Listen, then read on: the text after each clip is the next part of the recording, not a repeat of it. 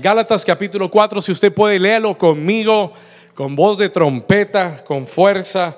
Versículo 1 dice, pero también digo que entre tanto que el heredero es niño, en nada difiere del esclavo, aunque es señor de todo. ¿Es señor de qué? Versículo 2, sino que está bajo tutores y curadores hasta el tiempo señalado por el Padre.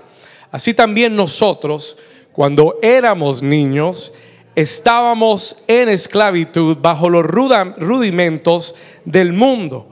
Pero cuando vino el cumplimiento del tiempo, Dios envió a su Hijo, nacido de mujer y nacido bajo la ley, versículo 5, acompáñenme, para que redimiese a los que estaban bajo la ley, a fin de que recibiésemos la que la adopción de hijos. Y por cuanto, versículo 6, sois hijos, Dios envió a vuestros corazones, ¿qué cosa?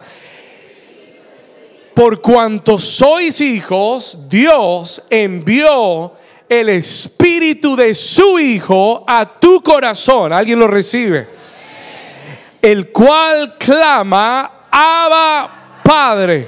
Así que ya no eres, diga, ya no soy esclavo, sino hijo. Y si hijo, también, ¿qué cosa? Heredero de Dios por medio de Cristo. ¿Cuántos herederos de Dios hay acá? Amén. Diga conmigo madurez espiritual. Mire a su vecino y dígale, hoy vamos a madurar espiritualmente. Amén. Puede tomar su lugar. You may be seated this morning. Amén. Y amén. En este año, eh, en el mes de agosto, nuestra iglesia cumplió 13 años de ministerio. ¿Cuántos recuerdan que tenemos ya 13 años? We're 13 years old, amen. 13 años de ministerio. Y para mí cada aniversario de la iglesia es un tiempo de mucha reflexión. Cada año que pasamos, eh, no me gusta que pase el año y no pensar y meditar realmente eh, en lo que significa para mí como pastor y para esta iglesia. Y este año en especial, mientras yo meditaba en, los 13 años de ministerio, el Espíritu de Dios me habló. Spirit of God spoke to me, habló a mi corazón y me dijo con mucha claridad, este año, New Season, va a entrar en un nuevo nivel de madurez. ¿Alguien dice amén a eso? Me lo dijo muy claramente, lo percibí de Dios. Espíritu de Dios me dijo este año, New Season, esta iglesia va a entrar en un nuevo nivel de madurez. Y el Espíritu de Dios me trajo a recordar, brought me to remember, que en el pueblo judío a los 13 años de edad se celebra algo llamado el bar mitzvah. ¿Cuántos han oído hablar del bar mitzvah? Y el, bar mitzvah es la celebración de la madurez. Escuche esto. El bar mitzvah para los judíos es la celebración en la que un niño judío a los 13 años de edad se convierte en un adulto. He becomes an adult. Legalmente a los 13 años un niño judío se convierte en adulto. Adulto para leer el Torah. Adulto para ser responsable de seguir la ley de Dios. Adulto para obtener nuevas responsabilidades en su vida. New responsibilities come. Y cuando yo pensaba en todo eso, yo entendí que este año para esta iglesia es un año profético. Diga conmigo, un año profético. Es un año trascendental ¿Por qué? Porque Dios nos está sacando como iglesia de esa etapa de niñez, de esa etapa de inmadurez. Y Dios está preparándonos para que poseamos una herencia espiritual que está reservada para los que ya no son niños y ahora son adultos en Dios.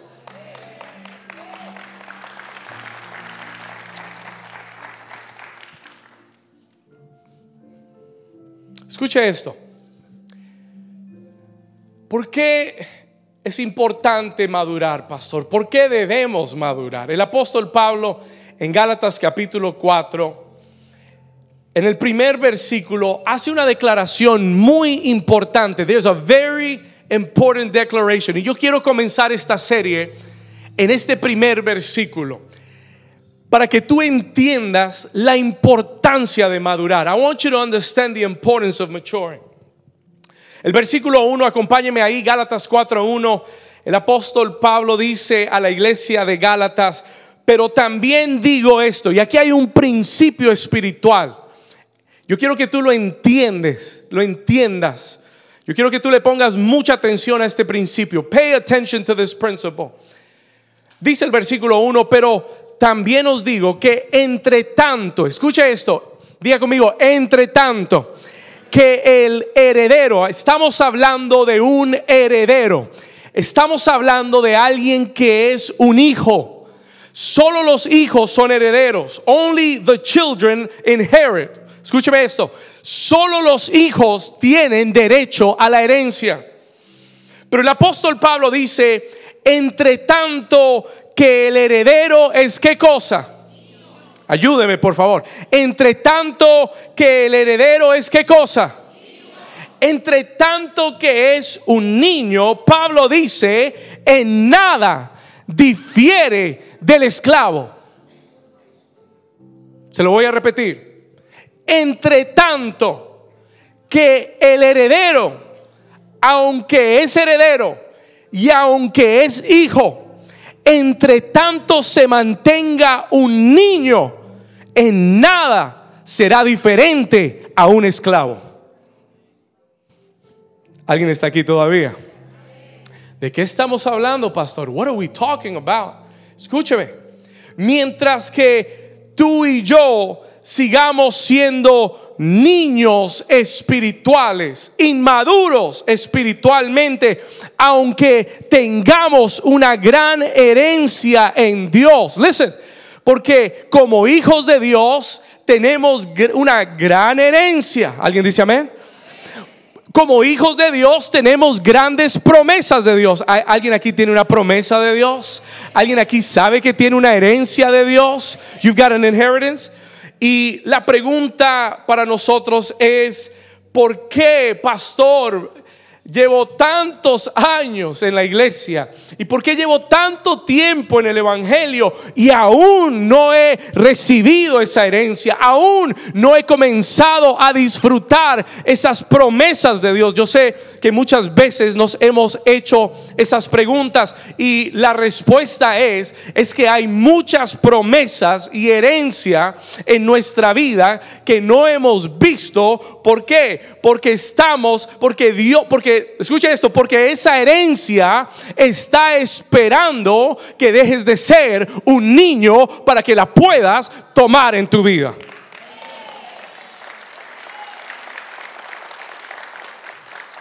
Escúcheme acá.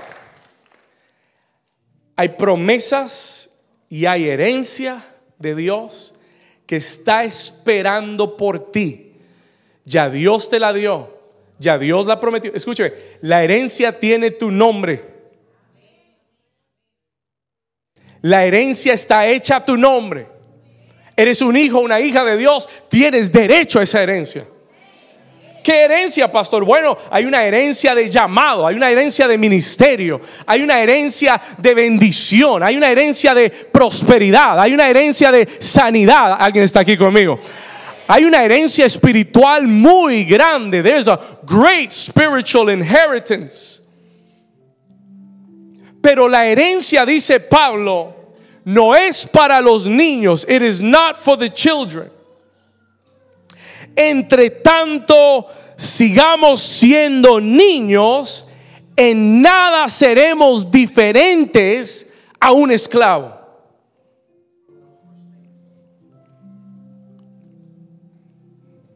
Escúcheme por un momento. La clave para las promesas y la herencia de Dios es tu madurez espiritual. La clave para tu herencia espiritual es tu madurez en Dios.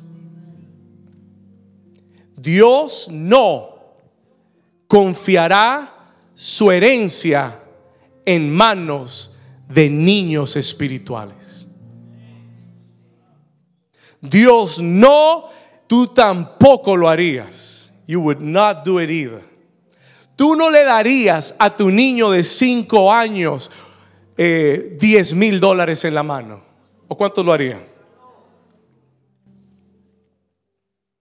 No le pondrías tu herencia en sus manos. ¿Por qué? Porque no puedes confiar en una persona inmadura. You cannot trust in an immature person.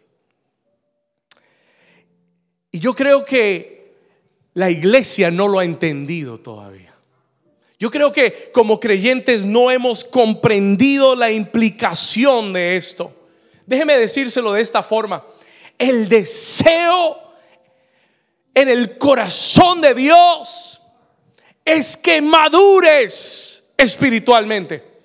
Es for you to mature spiritually. ¿Por qué? Porque como todo padre, Él tiene riquezas que Él necesita que aprendas a administrar. Él tiene riquezas que Él necesita confiarle a alguien para que su reino se establezca en la tierra. ¿Cuántos están aquí todavía?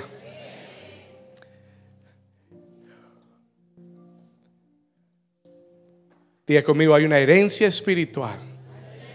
There's a spiritual inheritance. Y el, el deseo de Dios es que maduremos.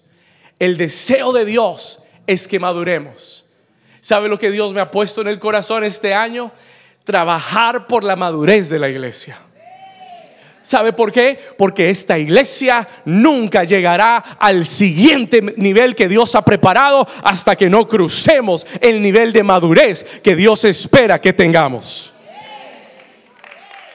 Solo cuatro dijeron amén. Toca al vecino y dile, es hora de madurar.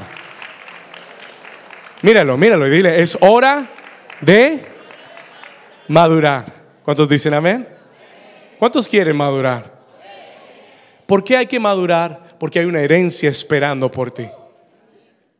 Y no estamos hablando de, la eternidad del cielo, no. Estoy hablándote de una herencia espiritual en la tierra para administrar.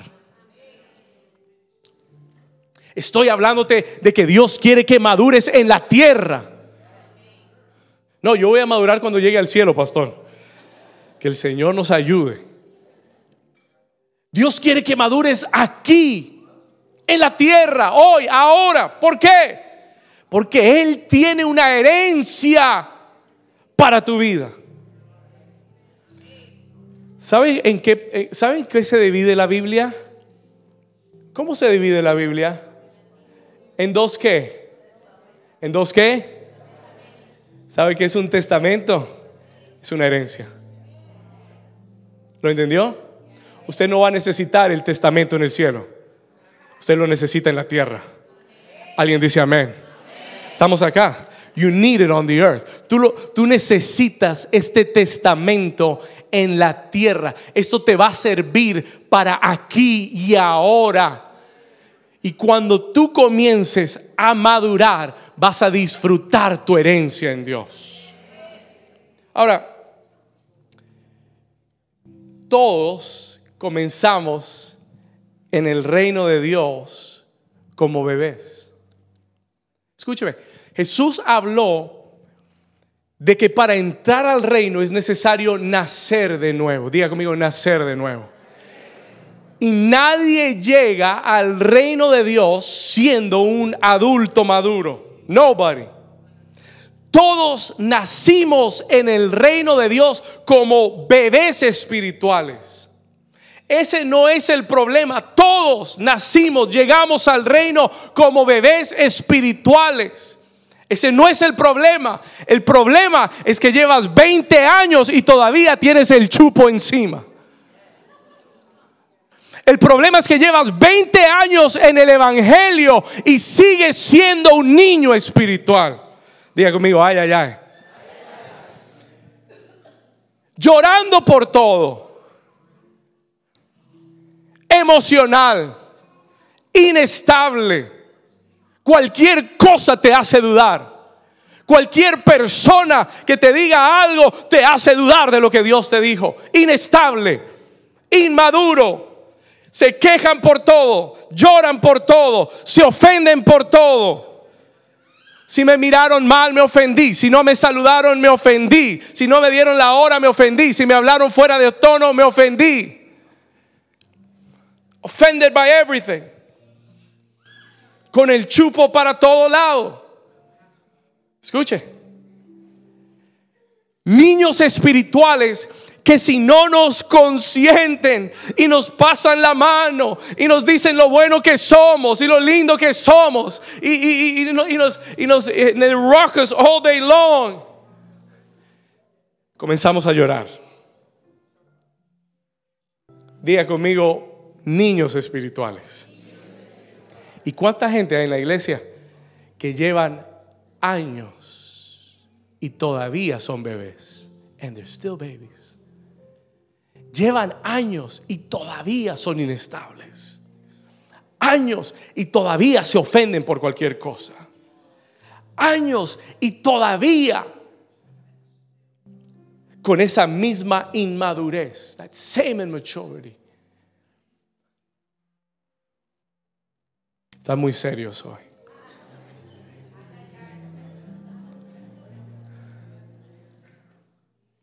Toca al vecino y dile, es hora de soltar el chupo, bebé.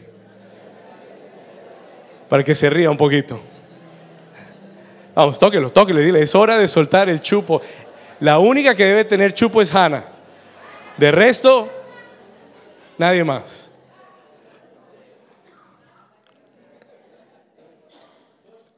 Y queremos seguir siendo niños espirituales y que Dios nos dé una herencia grande y queremos seguir siendo niños espirituales y que Dios nos bendiga con todo lo que nos ha prometido bendecir. Estás mal. Porque mientras que el heredero sea niño, en nada será diferente al esclavo. Escuche, en nada se diferenciará del esclavo, aunque sea señor de todo. Wow aunque sea Señor de todo. Y ahí es donde muchas veces no entendemos qué es lo que pasa. Señor, pero tantas promesas tan grandes en la palabra y yo las creo todas. Sí, las puedes creer todas, pero tienes que madurar. Dígame algo, dígame, ay, ay, ay, amén. Dígame, pastor, ya no quiero más esta serie.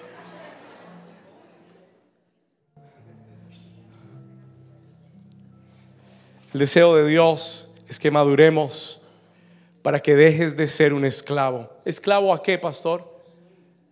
¿Esclavo al pecado? ¿Esclavo a las circunstancias en tu vida? ¿Esclavos a la opinión de la gente?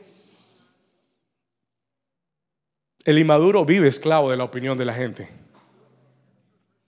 ¿Esclavos de qué? Esclavos de la corriente de este mundo para que dejemos de ser esclavos y tomemos nuestra herencia espiritual. And we take our spiritual inheritance. ¿Cuál es esa herencia espiritual? Hay promesas de Dios. Hay ministerios de Dios. Hay un propósito por el cual fuiste creado. Yo no quiero morirme sin cumplir el propósito de Dios en la tierra. Me importa más que todo lo demás en esta vida. Escúcheme. Más importante que tener una buena casa más importante que tener un buen carro, más importante es que tener una buena familia, es que cumplas el propósito por el cual Dios te envió a esta tierra y que cuando llegues a la presencia del Señor le digas, Señor, me trajiste al reino y no me quedé como bebé, crecí, maduré, tomé mi herencia y aquí está lo que hice por ti, Señor. Vamos a darle un aplauso fuerte al Señor. Y el Señor te dirá, buen siervo, fiel, en lo poco fuiste fiel y en lo mucho te pondré. Alguien diga gloria a Dios. Hay mucho por qué vivir y cumplir ese propósito, pero hay que madurar. Acompáñame al libro de Hebreos capítulo 5. Se lo voy a mostrar bíblicamente. El escritor de Hebreos, the writer of Hebrews, en Hebreos capítulo 5 hay unas palabras poderosas. Y yo quiero basar esta enseñanza en Hebreos 5. Vamos a ir al versículo 12, verse 12. Hebreos capítulo 5, versículo 12. El escritor de Hebreos le escribe a esta comunidad de judíos creyentes en Jesús y le dice estas palabras, he says these words. Acompáñeme ahí, por favor, y ponga mucha atención, porque todo el mensaje va a estar aquí. All the whole message is going to lay here. Mire lo que dice, porque les escribe, les dice, porque debiendo ser ya maestros, después de qué? Ayúdeme, por favor, después de qué? Después de tanto tiempo, ¿qué dice? Tenéis necesidad de que os vuelva a enseñar, ¿qué cosa? Lo, ¿Cuáles son los primeros rudimentos de la palabra de Dios? Y habéis llegado a ser, a ser tales que tenéis necesidad de qué cosa? De leche y no de alimento sólido. Escúcheme por un momento. El escritor de Hebreos le dice a esta comunidad, ustedes deberían ser ya maestros. En otras palabras, ustedes deberían estar en otro nivel espiritual. Porque después de qué? De tanto tiempo. Y el Espíritu de Dios me, detuvo ahí. Y hoy quiero darte la primera clave hacia la madurez. Escriba esto, por favor. Write this down. Escriba esto. La madurez espiritual no se alcanza con el tiempo. La madurez espiritual no se alcanza con el tiempo. ¿Cómo lo sé? Porque él escribe, le dice, después de tanto tiempo, deberían ser maestros y todavía son niños. And you're still kids. Entonces, no importa cuánto tiempo tú llevas en el Evangelio. Hay gente que se enorgullece en decir, es que yo llevo 25 años en el Evangelio. Santo. Aleluya. Si usted se ríe es porque ha conocido a alguno. Ok, escuche acá. ¿Y qué? ¿Y, si, ¿Y qué quiere decir que lleves 25 años en el Evangelio? Absolutamente nada. Means nothing. ¿Sabe por qué? Porque la madurez espiritual no se mide con el tiempo físico. Después de tanto tiempo, 20 años, y sigues con el mismo resentimiento y falta de perdón. 25 años y no tienes una vida devocional con Dios donde lees la palabra todos los días. 25 años y no tienes una vida de oración real con Dios. Y el Espíritu Santo me habló y me dijo, David, no es el tiempo lo que te madura en el mundo espiritual, porque en el mundo espiritual no existe el tiempo. No hay tiempo en el mundo espiritual. Entonces cuando tú hablas de crecimiento espiritual, no, no lo puedes medir en el tiempo. You cannot measure it in time. Escúchame. El tiempo no te madura en el mundo espiritual. No es cuántos versículos bíblicos te sabes. Porque hay gente que se sabe muchos versículos bíblicos y son muy odiosos. ¿Alguien está aquí todavía? Se saben la Biblia completa y no quieren ni a, ni, miren, ni a los hijos los quieren. Iba a decir a la suegra, pero entiendo. O se entiende. Escúcheme. Escúcheme por un momento. Listen to me for a moment. No es cuántos versículos bíblicos te sabes. It's not how many Bible verses you know. Ay, pastor, yo no. Ay, me da pena, es que no me sé ningún versículo. Ese no es el problema. De ahí no depende tu madurez. Your maturity doesn't depend on that. El Espíritu Santo me habló y me dijo, David, no es cuántos versículos te sabes, es lo que haces con, lo que, con los versículos que sí te sabes. No es cuánto cuántos mensajes has oído en la iglesia, no es cuántos mensajes del pastor David has oído en tu vida, es lo que has hecho aunque sea con uno solo, que hayas vivido y practicado. Eso es lo que te va a madurar espiritualmente. ¿Alguien está aquí todavía? Vamos, denle un aplauso fuerte al Señor si usted lo está entendiendo. The Spirit of the Lord spoke to me. Y me dijo, la madurez espiritual no se alcanza con el tiempo, se alcanza con obediencia. Y por eso es que hay muchos inmaduros. Porque no están dispuestos a obedecer. They're not willing to obey. Escúcheme, el Espíritu Santo me dijo, David, tu madurez espiritual no se alcanza con conocimiento ni con el tiempo, se alcanza con tu obediencia a la palabra y al Espíritu Santo de Dios, que es tu mejor maestro a medida que tú obedezcas la palabra, escúchame bien, a medida que obedezcas la palabra, ese será la medida con que madurarás en el Evangelio y en el reino de Dios.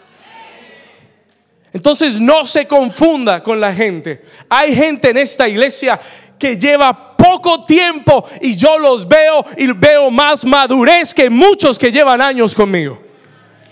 ¿Y sabe por qué lo puedo ver? You know how I can see it. Lo veo por su obediencia a la palabra de Dios. Los veo cuando toman la palabra y dicen, pastor, la, la practiqué, la usé, la viví la obedecí y aquí está mi herencia. Here's my inheritance. ¿Alguien está aquí todavía? Hay gente, Edwin, ¿cuántos años llevas en esta iglesia? How many years have you been here already? Cinco, como cinco o seis años. Edwin no llegó de un seminario bíblico. Edwin no llegó de un instituto bíblico acá. Escúcheme. Ni llegó siendo líder de una iglesia grande. Ni era pastor de jóvenes en otro lugar. Llegó con su matrimonio al borde del precipicio. Él me dijo literalmente, pastor, estoy pronto a divorciarme. Estamos en la última. We're in the last string. Llegó a mi grupo de vida ese día. Right? La primera vez que lo, conocí, llegó al grupo de vida. Luis lo trajo al grupo de vida, ¿sí o no?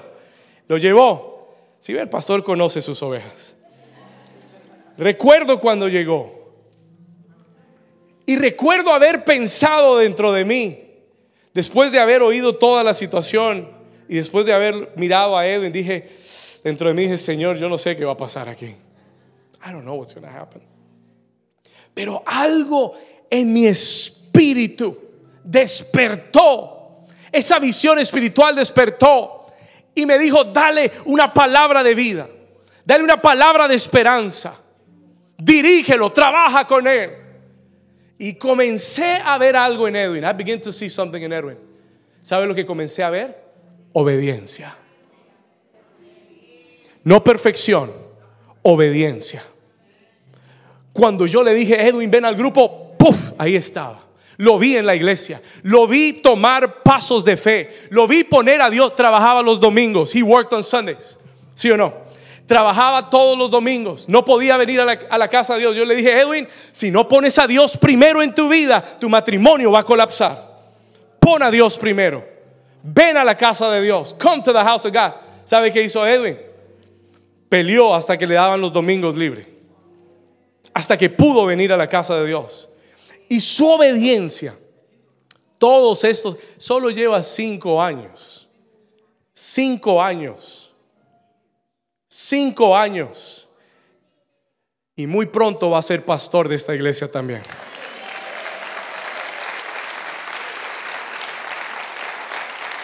Con su esposa. ¿Sabe por qué? Dígalo conmigo. ¿Por qué? no al pastor, a la palabra de Dios. Yo no estoy aquí diciéndote a ti lo que yo quiero que tú hagas. Ese no es mi trabajo. Hay gente que piensa, no, es el pastor, el pastor dijo, no, el pastor dijo, no, el pastor no dijo nada. El pastor dice lo que Dios dice en su palabra. Y si algún día te digo que hagas algo que no está en la palabra, entonces no lo hagas. ¿Estamos acá? Pero mi trabajo y mi responsabilidad es que sepas lo que Dios dice. Know what God says. Obedece la palabra. Yo no te puedo bendecir. Yo no puedo solucionar tu problema. Pero si tú honras a Dios, Dios te dará la herencia que te pertenece.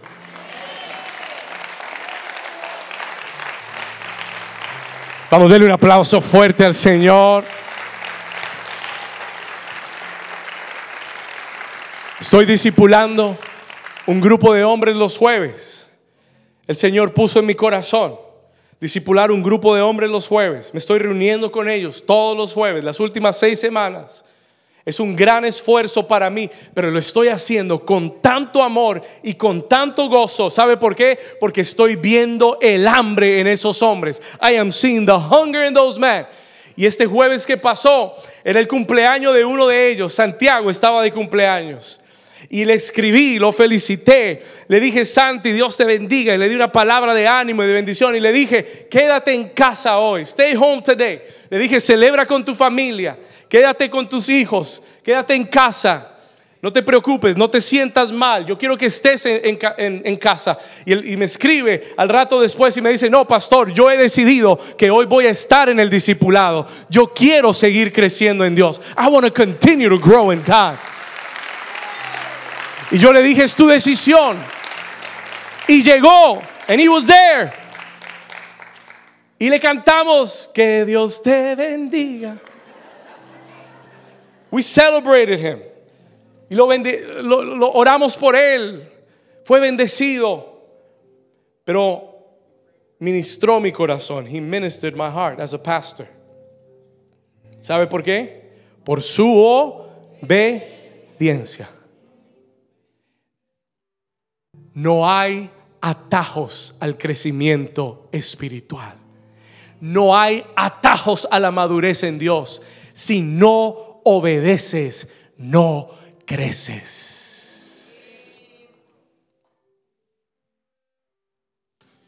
Pruébelo bíblicamente, pastor. La Biblia dice acerca de Cristo. The Bible says about Jesus. Escuche, en el libro de Filipenses el capítulo 2, la Biblia dice acerca de Cristo que se humilló hasta lo sumo, siendo obediente hasta la muerte. La obediencia de Cristo no fue a diezmar ni a ofrendar. La obediencia de Cristo no fue venir el domingo a la iglesia. La obediencia de Cristo fue morir porque así Dios lo había pedido. Y el hijo mayor y el varón perfecto, el modelo perfecto es Cristo Jesús.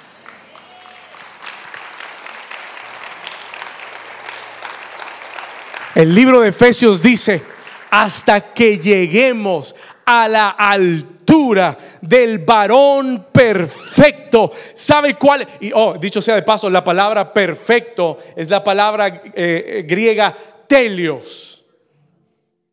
Esa palabra perfecto es la palabra griega telios. Diga conmigo, telios. Y la palabra telios significa completo, sin que le falte nada. En español la traducen como perfecto, pero en, en griego la palabra telios también se usa para maduros. Muchas veces cuando usted lea su Biblia y lea la palabra perfecto, no quiere decir que lo hagas todo perfecto, quiere decir que seas maduro. Y hay una diferencia. Perfecto no quiere decir que no nos equivocamos. Perfecto quiere decir que somos maduros, que si nos equivocamos, nos arrepentimos y nos volvemos a levantar. Eso es madurez. That's maturity.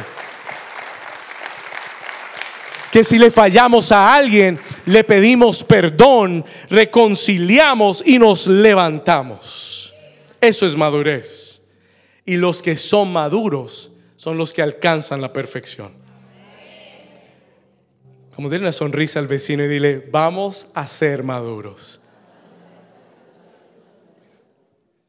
¿Cuántos aquí quieren ser maduros en Dios? ¿Cuántos están recibiendo algo del Señor hoy? Tu madurez espiritual se logra todos los días, no los domingos en la iglesia. Tu madurez espiritual se logra día tras día a través de cada decisión que tomas, through every decision that you make. Escúcheme esto, toda decisión que tomas te da un paso hacia la madurez o un paso hacia la inmadurez. Every decision you make, toda decisión que tomes. Nadie madura por accidente. Nadie madura por casualidad. Tú tienes que ser intencional. Tú tienes que entender el peso de tus decisiones. Por lo que, porque lo que tú decidas hoy determina lo que serás mañana. Hoy tú eres el producto de las decisiones que tomaste ayer. Y mañana serás el producto de las decisiones que tomes hoy. La buena noticia es que hoy puedes comenzar a cambiar tus decisiones para que tu mañana sea mejor. Diga conmigo, mi mañana será mejor. Pero voy a tomar decisiones intencionales de obediencia a Dios. That obey que obedezcan la palabra, que obedezcan al Espíritu Santo de Dios. Tienes que decidir, déjeme, le doy una lista rápida. Tienes que decidir poner a Dios primero en tu vida. Decide to make God first in your life. Dios tiene que ser el primero en tu vida. El primero en todo, en tu día. El primero cuando te levantas. Lo he enseñado muchas veces y nunca me voy a cansar de repetirlo. Lo primero en tu día no puede ser tu feed de Instagram, no puede ser el noticiero, no pueden ser las noticias, no pueden ser eh, los quehaceres del día. Lo primero en tu día tiene que ser tu comunión con Dios. Lo primero que haces cuando te despiertas es arrodillarte, ir al baño, ir a tu closet y decirle, Señor, aquí estoy en comunión contigo Tú eres lo primero en mi vida. Jesús dijo, busca primero, busca primero el reino, busca primero el reino de Dios y su justicia y todas estas cosas serán añadidas a tu vida. Pero tú estás, te levantas preocupado, estresado, buscando las noticias, viendo, ya no, no te has ni levantado y ya tu mente está saturada de todo lo que está pasando en el mundo. Es un peligro. Dios tiene que ser primero. God has to be first. Diga conmigo, Dios primero. ¿Sabe? Cuando usted viene a la casa de Dios los domingos, usted sabe lo que usted está declarando. You know what you're declaring? Dios es primero. El domingo, por si usted no lo sabía, es el primer día de la semana. Y cuando usted viene a la casa de Dios, el primer día de la semana, usted le está diciendo, Dios, tú eres primero, you are first. Y va a traer bendición a tu vida. Diga conmigo, Dios primero. Tienes que decidir obedecer a la palabra, leerla diariamente. Tienes que decidir comprometerte con una casa espiritual para crecer, para ser alimentado. Tienes que decidir perdonar a los que te han ofendido. Tienes que decidir ser fiel a Dios con tus diezmos y ofrendas, porque es la palabra de Dios. Escúcheme, toda desobediencia es inmadurez. All disobedience is immaturity. Toda desobediencia es inmadurez, mientras que todo paso de obediencia te va a llevar a la madurez. ¿Cuántos dicen amén? Sigamos. Segunda clave espiritual para madurar. Second spiritual key to mature. Anote esto. Tu alimento espiritual, your spiritual food, influye en tu madurez espiritual. Tu alimento espiritual influye en tu qué? En tu madurez espiritual. Estamos en Hebreos 5, versículo 13. Mire lo que él dice en el versículo 13. Y todo aquel que participa de la qué? todo aquel que participa de la leche, y estamos hablando de la leche espiritual, es inexperto en la palabra de justicia, porque es qué cosa? Tu alimentación espiritual influye en tu madurez espiritual. ¿Qué es la leche espiritual, pastor? La leche espiritual es necesaria. Pedro dice en primera de Pedro capítulo 2 versículo 1 y 2, él dice, "Desead como niños recién nacidos la leche no adulterada, la leche de la palabra de Dios, para que por ella crezcáis para salvación." La palabra de Dios es leche espiritual cuando somos recién nacidos. Escúcheme por un momento, listen for a moment. La leche espiritual Escriba esto para que usted aprenda lo que significa. Es la palabra que es fácil de digerir. Es la palabra que es suave. La leche espiritual está llena de amor, de motivación. Pero la leche espiritual es para una etapa de tu vida espiritual. El problema es que hoy en día hay iglesias que solo dan leche espiritual. Y ya no son iglesias, son guarderías de bebés espirituales. ¿Alguien está aquí conmigo? ¿Le puedo decir algo real? La mayoría de las iglesias en Estados Unidos son guarderías de bebés espirituales. La, voy a ir un paso más, ponme atención. La mayoría de las iglesias grandes, no todas, la mayoría de las iglesias grandes son guarderías para bebés espirituales. Porque en la guardería usted puede hacer lo que usted se le dé la gana llore, patalee, grite, tírese al piso. Usted, nosotros lo cuidamos. ¿Alguien está aquí conmigo?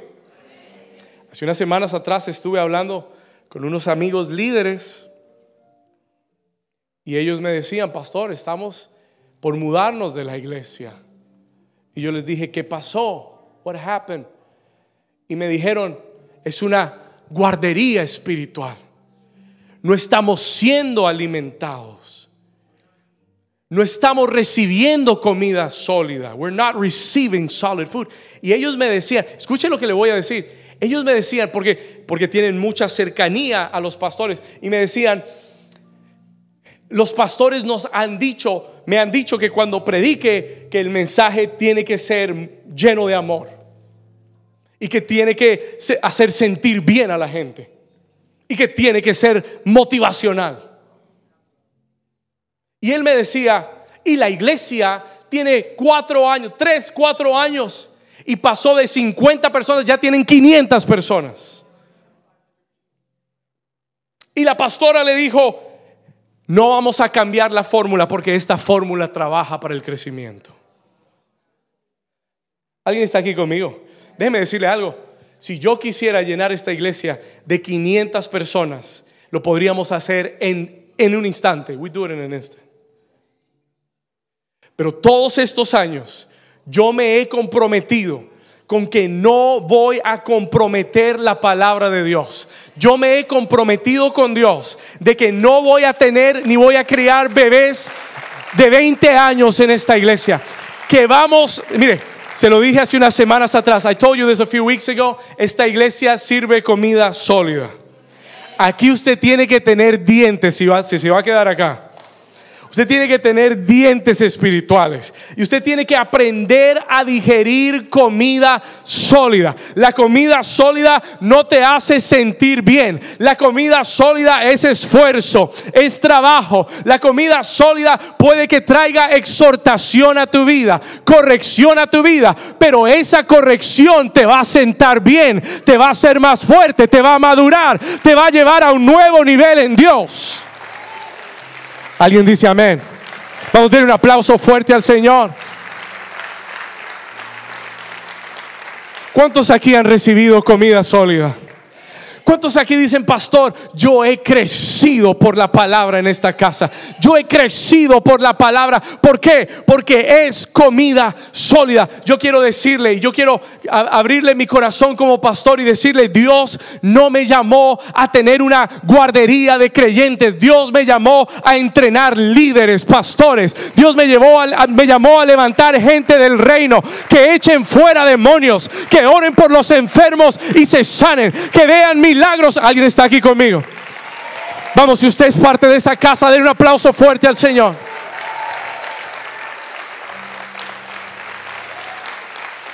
Why? ¿Por qué, pastor? Porque Cristo dijo, los que creen en mí, en mi nombre, echarán fuera demonios, pondrán sus manos sobre los enfermos y sanarán. No me lo inventé yo. It's not what I made up. Es lo que Cristo declaró. A los que creen, a los que creen. Jesús no llamó, no nos llamó a tener una iglesia de gente, nos llamó a formar discípulos. Diga conmigo discípulos. Gente madura, people that are mature. Gente que crezca en la fe. Y Pablo dice, vamos ahí, Hebreos capítulo 5 versículo 13, mire lo que dice. No lo digo yo, está en la escritura, versículo 13, léalo conmigo. Y todo aquel que qué? Que participa, ayúdeme por favor, todo aquel que participa de la qué? De la leche, es que inexperto en la qué? En la palabra Si usted le gusta la leche es porque es un inexperto en la palabra de justicia. Hay gente que no puede estar en una, en una iglesia donde se predique un mensaje tan watered down, tan liviano, porque ya no lo alimenta. Usted necesita carne, churrasco, picaña. ¿Cómo se lo? Diga gloria a Dios. Costillitas con barbecue.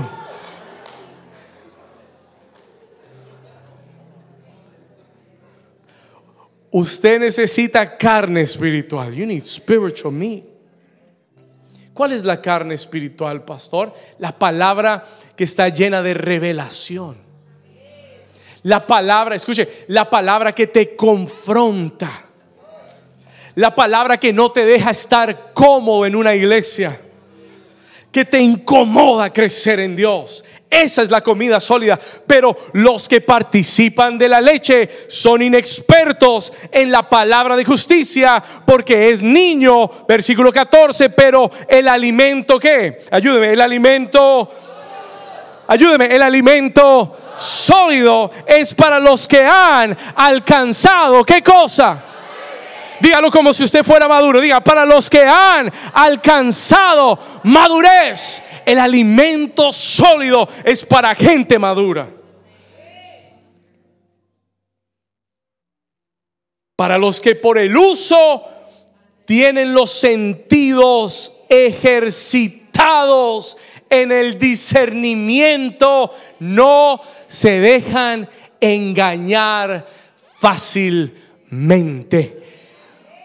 Porque el que es maduro tiene sentidos espirituales bien ejercitados. Saben separar lo bueno de lo malo. Y aunque no les guste, saben recibir lo que es de Dios. Aunque no sea conveniente, reciben lo que viene de Dios. Aunque sea una corrección a mi vida, lo acepto y lo recibo. I receive. Porque el mismo libro de Hebreos dice que Dios al hijo que ama lo corrige y al que no corrige lo llama bastardo. No tienes padre. Si no recibes corrección, if you don't receive correction, escúchalo. Si no te dejas corregir de parte de Dios, eres un niño inmaduro. Dios te pone en una casa espiritual y te da un pastor que vele por tu vida yo quiero que usted sepa que usted tiene un pastor en esta casa con ojos de águila. Muchos ya se han dado cuenta. Mire, yo voy manejando en la calle y me pasan los carros y los veo cuando me pasan. Yo sé que son ustedes. Los veo.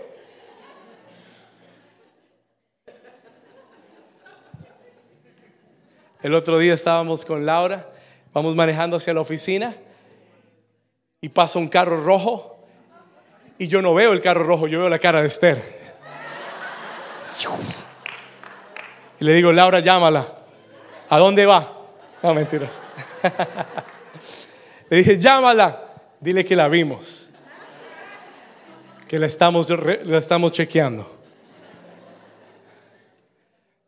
Usted tiene un pastor que conoce sus ovejas, que tiene ojos de águila que vela por su vida. Y aun cuando yo no lo llame y no le escriba, estoy en la presencia de Dios orando por usted. Y muchas veces le pido a un líder o a un pastor y le digo, escríbemele a fulanito de tal, dile que yo le mando saludos. Escríbele y déjale saber que estoy pensando en él, que estoy orando por ellos. Porque mi espíritu, yo soy, yo velo por la iglesia. Ahora escúcheme bien si usted tiene, si usted quiere estar bajo una cobertura, usted tiene que someterse a la corrección de esa cobertura. Usted no puede estar bajo una cobertura y hacer lo que se le dé la gana. Usted tiene que estar en obediencia, sometido a la cobertura de Dios en tu vida, porque en esa cobertura vas a crecer y te vas a levantar y vas a madurar y vas a alcanzar otro nivel espiritual en tu vida. Vamos a darle un aplauso al Señor, si usted lo entiende.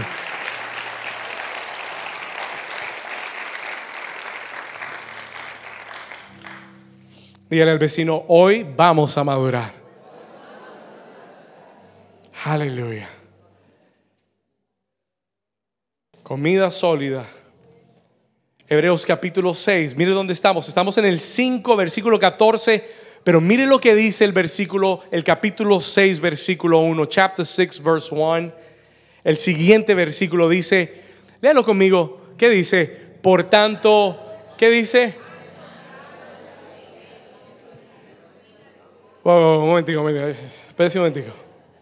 Léalo conmigo. Por tanto, dejando ya los que, ¿sabe qué es? ¿Sabe qué quiere decir los rudimentos? You know what the this word means?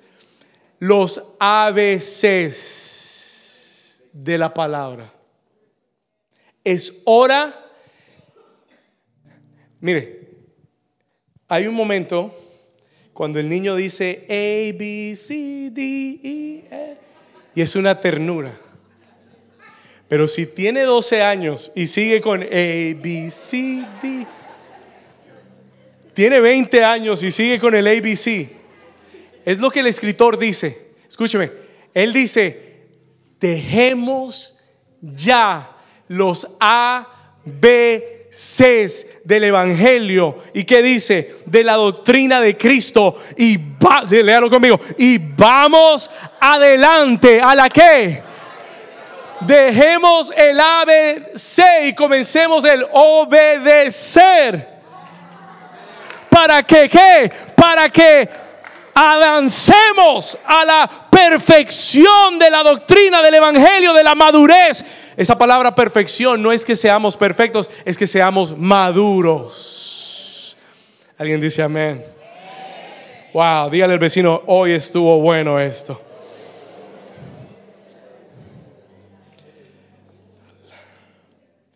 Quiero terminar en esta mañana. I'm going close. I'm going to go closing. Tercer principio para tu madurez espiritual, importante y poderoso. The last one. Escriba esto.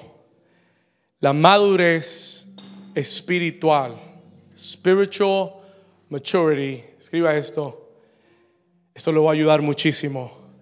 La madurez espiritual no se mide por los dones, se mide por el fruto. Oh, this is good. ¿Sabe cuál es uno de los errores más grandes de la iglesia?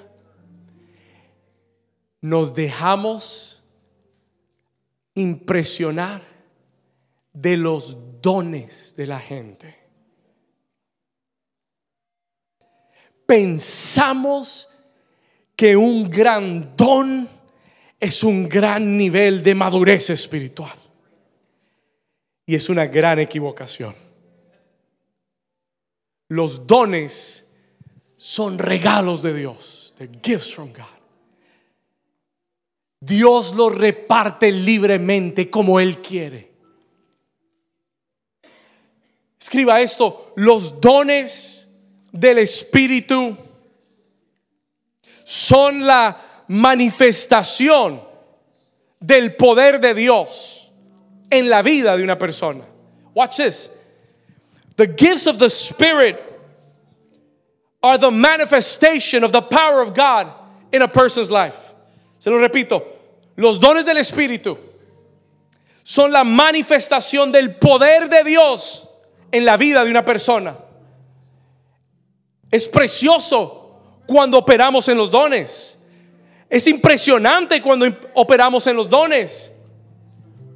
Pero Cristo enseñó que no nos van a conocer por los dones, sino por el fruto en nuestra vida nos conocerán. ¿Alguien está aquí todavía?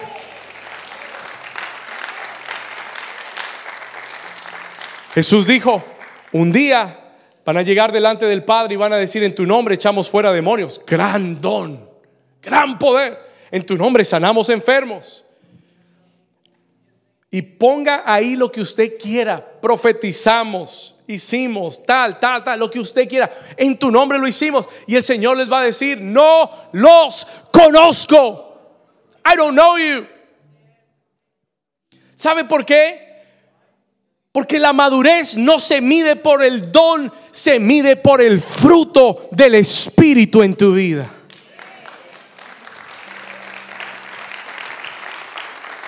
Watch this. Escriba esto. Se lo dije. Los dones, ayúdeme, los dones del Espíritu son la que? Son la que? La manifestación del poder de Dios. Pero el fruto del Espíritu es la manifestación del carácter de Cristo en la vida de una persona.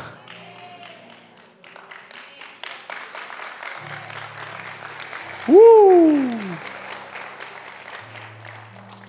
El fruto manifiesta el carácter de Cristo en tu vida y es el medidor de qué tan maduro tú eres en Dios. ¿Usted quiere medir a un líder? No lo mida por el tamaño de la iglesia. No lo mida por los dones en los que opera. Busque en su vida qué fruto tiene. What fruit does he have? Busque cómo es ese líder bajo presión. Oh, porque en la iglesia todo el mundo tiene fruto. Everybody's got fruit in church. En la iglesia todo el mundo brilla por la santidad. Pero métalo bajo presión. Escúcheme lo que le voy a decir. Usted quiere encontrar un buen liderazgo, examine el fruto. Usted quiere encontrar una buena pareja, un buen esposo, una buena esposa, examine no la cuenta de banco. Puede que eso sirva, pero no examine la cuenta de banco, examine el fruto en la vida de la persona. La Biblia dice, y voy llegando al final, la Biblia dice que Jesús un día tenía hambre, he was hungry. Watch this. Cristo tenía hambre y iba camino a Jerusalén y antes de entrar vio una higuera y dijo, voy a ir a la higuera y voy a comer de esa higuera, voy a comer higos de la higuera. Y cuando la vio estaba llena de hojas, tenía muchas hojas, estaba verde, pero cuando se acercó y la inspeccionó, se dio cuenta que no tenía ningún fruto en su higuera. ¿Y sabe lo que Cristo dijo? Que nadie nunca jamás coma de ti. La maldijo. He cursed. No, pastor, pero eso no es bíblico, eso no es de Dios. Juan 15, Cristo dijo, todo pámpano que en mí no lleve fruto será cortado y echado al lago de fuego.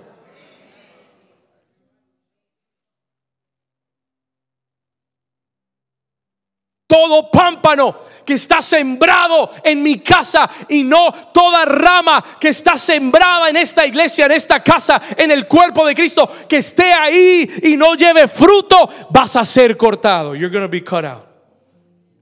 Porque Dios está buscando fruto. He's looking for fruit. Porque el fruto en tu vida es lo que muestra el carácter de Cristo en tu vida. ¿Cuál es el fruto, pastor? What is the fruit? En un par de semanas vamos a estudiar el fruto del Espíritu en nuestra vida. Vamos a, vamos a estudiar uno por uno de todo. Y le voy a dejar una tarea. I'm going to leave you some homework. Usted tiene que aprenderse cuál es el fruto del Espíritu. You gotta learn it. Porque si lo va a tener en su vida, tiene que saber cuál es. ¿Alguien dice amén? Y como yo ya hice la tarea, yo ya me lo sé todos.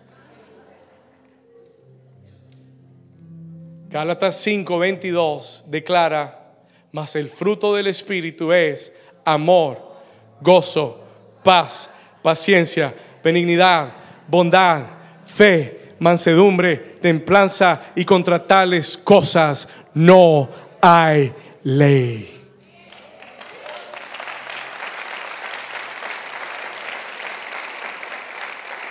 Ponte de pie conmigo en esta tarde. Come on, stand to your feet for a moment.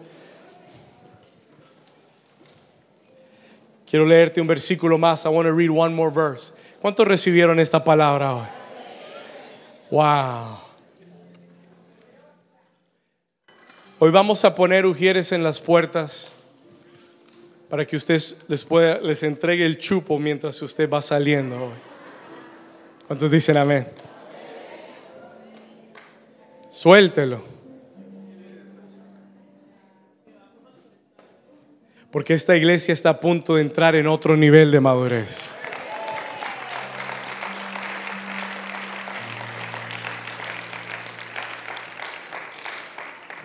¿Sabe quién produce el fruto del Espíritu en nuestra vida? El Espíritu Santo de Dios. Es el único que lo puede producir. The only one that can produce it. Quiero terminar con este texto en Juan 15. Y voy a pedirle que se detenga, no salga, por favor, vamos a cerrar. Quédese un momento más. Juan 15, 8. Léalo conmigo. We're going to read this together. John chapter 15, verse 8. La escritura declara, Jesús dijo estas palabras. Léalo conmigo. En esto es, ¿qué cosa? Glorificado mi Padre. ¿En qué? En que llevéis cuánto fruto. ¿En qué se glorifica Dios en tu vida? En que cuando Él venga a tu vida y te inspeccione, encuentre amor. Y no estamos hablando del amor que si me aman yo amo. No estamos hablando del amor que si me trataron bien, yo te trato bien. No estamos hablando del amor que si me diste un regalo, yo te doy un regalo. Estamos hablando del amor ágape que solo Dios puede producir en el corazón, que aún tus enemigos son amados. ¿Por qué? Porque Dios los ama también que cuando te maldicen, en vez de maldecirlos y desearles mal, tú digas, Señor, bendícelos, porque así como tú me amaste, yo también los voy a amar en el nombre de Jesús. Que cuando estés manejando en la autopista y alguien te corte en medio del camino, en vez de decirle, bendito hijo del enemigo, tú le digas, serás salvo por la gracia de Dios. En vez de decirle, desgraciado, dile, agraciado de Dios.